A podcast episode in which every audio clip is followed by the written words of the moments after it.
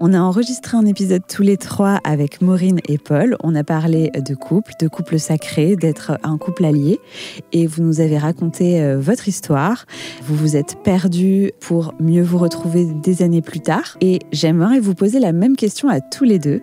D'abord, Maureen, est-ce que tu penses que ça t'a nourri et ça t'a apporté quelque chose d'aimer Paul très fort, de pas forcément l'aimer correctement entre gros guillemets, puis de le retrouver par la suite et de réussir à créer votre propre espace, votre propre euh, couple et de devenir aujourd'hui un couple allié? Oui, je crois que c'était euh, une des conditions euh, indiscutables finalement pour pouvoir avoir ces enseignements. C'est-à-dire qu'à mon sens, on ne peut pas connecter à la lumière si on visite pas l'ombre. On ne peut pas toucher à la renaissance si on traverse pas le chaos. Et en l'occurrence, pour moi, avec du recul, alors est-ce que je le verbalise comme ça parce que c'est ma manière à moi d'y mettre du sens ou est-ce que c'est réellement ce que je vis? Mais en tous les cas, cette séparation avec Paul a été extrêmement enseignante. Elle m'a beaucoup apporté, elle m'a permis de me remettre énormément en question.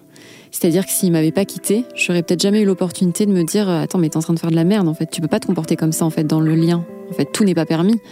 Et c'est bien parce qu'à un moment donné, il a mis une limite suffisamment importante pour me bousculer qu'aujourd'hui, je suis vigilante à mes comportements. Et je pense que c'est pareil pour lui d'une certaine manière.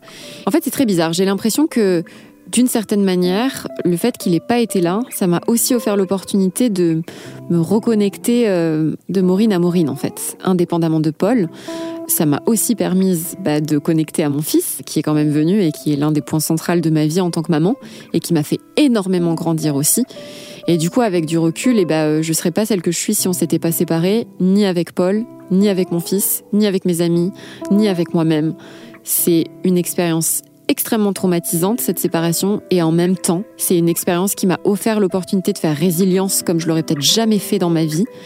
Et euh, pour moi, c'est la fin et le début de quelque chose. Donc, euh, cette séparation, ça a été un cadeau. Merci beaucoup, Maureen. Je rajouté après ça. Putain, sans déconner, quoi. Et tu viens de tout dire, quoi. Mais dis-le avec tes mots.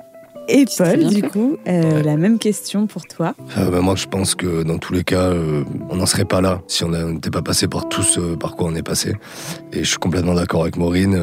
je pense que c'est en expérimentant aussi le, le, côté chaotique des choses, le côté dramatique aussi des choses qui nous permet de prendre conscience de plus en plus justement du lien, de la relation déjà de nous, de nous-mêmes, quoi, de, de soi à soi, et avec la personne qu'on aime. Parce que jamais j'aurais été la personne que je suis à l'heure d'aujourd'hui aux côtés de Maureen si on s'était pas séparés, si on s'était pas fait aussi autant de mal à mhm. l'époque.